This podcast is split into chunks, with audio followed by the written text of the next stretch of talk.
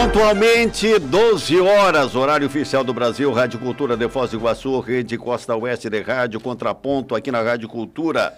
Hoje, sempre nessa parceria entre Rádio Cultura e Gedia, é, uma rodada de entrevista com os vice-candidatos a prefeito, o cargo de vice-prefeito aqui em Foz do Iguaçu.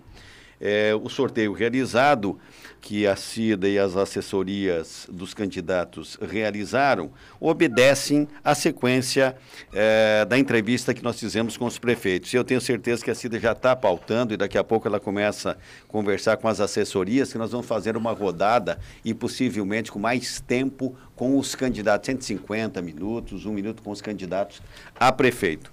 É, ela é servidora pública, ela é mãe, 40 anos de idade, nascida em Passo Fundo, no Rio Grande do Sul, é cristã, filha de uma professora e um agricultor, foi criada no estado do Mato Grosso do Sul, foi servidora pública da prefeitura do município de Campo Grande, advogada licenciada e professora de diversas áreas do direito em curso preparatório para concurso em diversas universidades até assumir como agente da Polícia Federal no ano de 2008.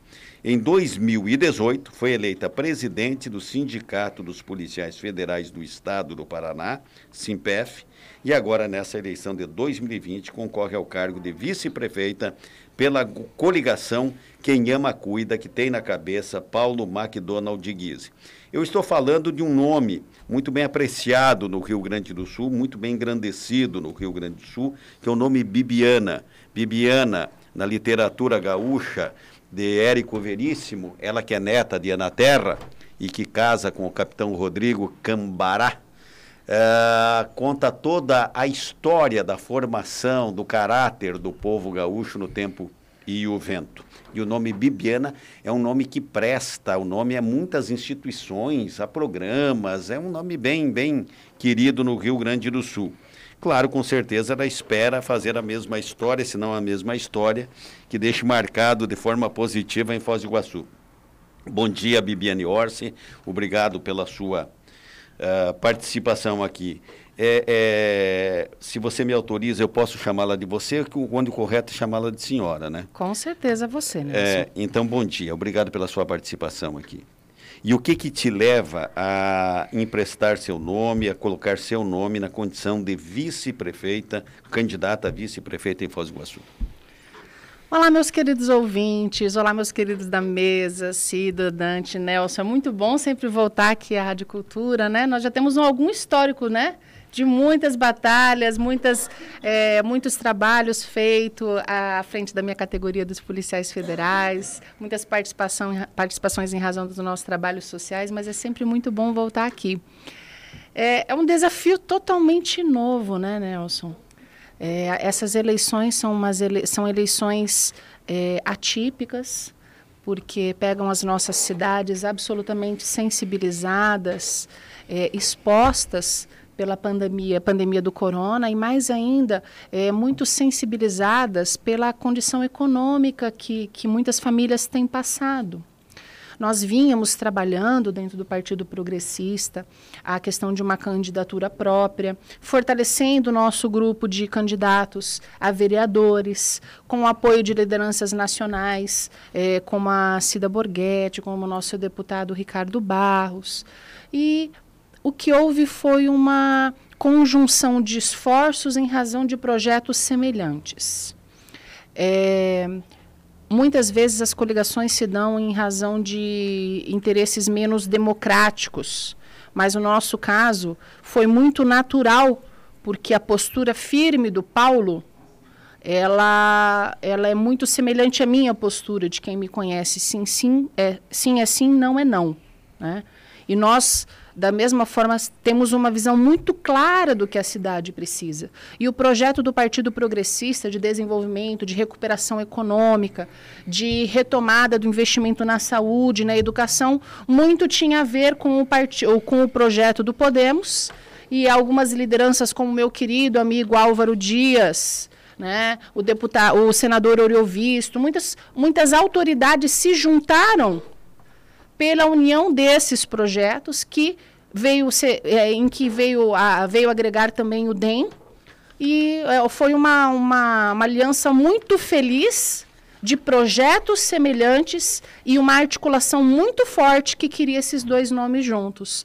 A experiência do Paulo e a, a renovação, a, o papel da mulher que eu espero muito bem representar nessas eleições. Agora são 12 horas e 5 minutos, é o Contraponto da Cultura, Rede Costa Oeste de Rádio, conversando aqui numa entrevista com Bibiana Orsi. Ela é candidata a vice-prefeita em Foz do Iguaçu, na chapa de Paulo McDonald. Eu recomprimento, então, o Nélio Sander. Nélio, qual é a pergunta que você faz para a Bibiana? Candidata, por mais que você acabou de dizer que haviam projetos semelhantes nas duas linhas partidárias, as coligações sempre acontecem no último minuto do último dia, porque são ajustes que nem sempre são por projetos feitos ou por ideais trabalhados ao longo de um grande tempo para que amadureçam e trabalhem juntos. Você citou que o candidato a prefeito nessa coligação, Paulo McDonald, tem uma postura firme e que você também. Como é que esses dois bicudos, em caso de eleitos, vão se relacionar depois? Vamos nos relacionar muito bem, como já fazemos, né? A assombração sabe para quem aparece quando você está acostumado a tratar com alguém que é firme. Quando você é firme, você aprende a respeitar a opinião do outro, né? O Paulo é uma pessoa experiente, tem um pulso firme, como eu também tenho, mas a, a é mais que quando eu falo que é sim, sim, não, não, é para que as coisas têm que ser decididas, né? As coisas têm que ser resolvidas. A gente tem que parar de ter uma gestão que fica empurrando, que é cansada, que é ineficiente, porque é protelatória, para voltar a fazer a máquina pública funcionar. E é isso que nos move. Vão ser dois italianos na frente da, da prefeitura, um italiano e uma italiana com nome de gaúcho, mas a coisa vai funcionar, você pode ter certeza, porque os dois têm pulso firme para tocar. 12 horas e 7 minutos, estamos sendo assistidos também lá em Francisco Beltrão pela Solfaedo. Diga, Dante. Uh, Bibiana, eu pensei em várias perguntas, mas antes eu preciso saber uh, que tipo de vice você pretende ser, né? Se pretende ser só uma vice que assume quando o Paulo não estiver, uhum. caso eleitos, ou atuante, né? Como vice ou como secretária, quem sabe, assumindo uma pasta. Vocês já conversaram sobre isso? Hoje o nosso foco é, não se fala é, na, em denominações das secretarias, em designações ainda, porque o nosso, todo o nosso esforço é na construção e na, de, uma, de uma campanha vitoriosa. Em relação a ser uma vice que, que, que é, ocupa a função quando na ausência do prefeito, com certeza não vai ser só esse o meu papel. Né?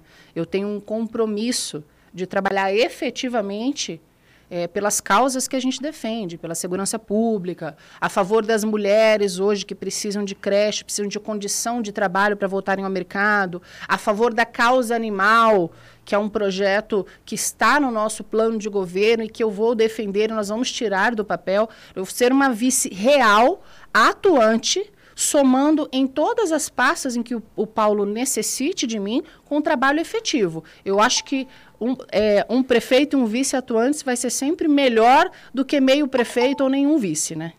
Agora são 12 horas e 9 minutos, se dá.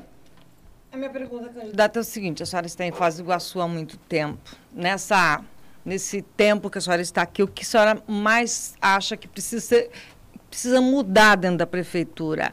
é o formato de administração? A senhora tem um perfil policial, como que vai se encaixar isso numa administração pública? Primeiro ponto, a Prefeitura de Foz do Iguaçu, hoje, ela vive uma era de obscuridade. Nós, nós estamos nas piores colocações do ranking da transparência, e isso se deve à total falta de, de publicação dos dados que são de interesse da população os dados das licitações, o dado do, dos pagamentos dos contratos. É, hoje é difícil para um contribuinte acompanhar um pedido seu feito à prefeitura. Então, nós temos que mudar o, o modelo. É, fazendo a primeira prefeitura funcionar. Os processos precisam ser informatizados e precisam ser claros. Porque daí entra o meu perfil policial, onde você gera dificuldade, você vende facilidade. Isso não pode acontecer. E isso não vai acontecer. Uma coisa que as pessoas podem ter certeza é que conosco na prefeitura vai acabar essa história de gestão em página policial. Se houver algum é, motivo de desvio de conduta que eventualmente possa ocorrer, vai ser afastado para que seja investigado. De cara pela administração. O Ministério Público não precisa pedir isso. É o prefeito quem tem responsabilidade por isso. E vamos fazer como é feito na Polícia Federal. Na Polícia Federal, quem tem desvio de conduta, a polícia corta na própria carne. Na nossa gestão, pisou fora, quer estar tá pensando ali num interesse escuso, também vai ter o mesmo destino que teria se estivesse na, trabalhando na nossa corporação. 12 Tolerância horas, zero com a corrupção. 12 horas e 10 minutos, eu vou fazer uma observação e engarupo uma pergunta aqui, Bibiana. É quando você. Eu, eu volto ali no sim é sim, no não é não. Haja vista você ter ultimamente, é, e nós falamos aqui que você faz parte do sindicato, né? Uhum. E, e o tal do sim é sim, não é não, numa discussão sindical e tal, não é bem assim, porque tem que ter o diálogo a primeira pergunta, esse sim é sim, não é não, tem diálogo? E a segunda é o seguinte, é, como quem diz, vamos dar nome aos bois. O que, que é que você enxerga realmente quando você fala da coisa policial, que não está andando bem, como se fosse... É, como quem diz, o que está de errado, então, nisso? Sim, sim, não é não, Nelson, no sentido do que é certo é certo, que é errado é errado, mesmo que ninguém esteja olhando. Óbvio, como representante de classe que eu sou há muito tempo, e como pessoa é, que, que almeja é, a, poder desempenhar essa atividade que é política, o diálogo é o caminho para a gente construir as políticas públicas que a gente precisa, com articulação e com inteligência para utilizar essa articulação. Quando eu falo de que tem coisa que me incomoda, é porque nas últimas duas gestões a gente enxerga uma série de recursos serem objeto de operações policiais da Polícia Civil, da Polícia Federal, é, licitação após licitação, evento. Ano passado, pega em quantos eventos foram, foi, foi questionada a aplicação de recurso, pega a Feira do Livro, pega um pedaço da Fartal, pega a decoração de Natal, depois vem é, a luz oculta, e a gente está ansioso para ver um, um relatório efetivamente claro sobre a aplicação do dinheiro do Covid, que são milhões que foram enviados pelo governo federal. Eu falo nesse sentido, porque às vezes as pessoas acabam de tanto repetirem uma mentira, as pessoas começam a pensar que essa mentira é verdade. E se fala que nós não temos recursos para muitas áreas. E isso não é verdade. Nós temos uma fila de milhares de pessoas na fila da saúde, que eu chamo a fila da dor, esperando uma consulta com um especialista, esperando um exame, é, sendo que são gastos mais de 300 milhões por ano com a saúde de Foz do Iguaçu. Então, como policial que eu sou, infelizmente eu sei que muitas prefeituras no nosso país têm ralos que dragam o dinheiro público. Esse ralo da corrupção precisa ser ajustado, precisa ser fechado, porque daí tem recurso para fazer muita coisa assim. E, como a Cida disse, eu estou aqui há muitos anos e é muito frustrante.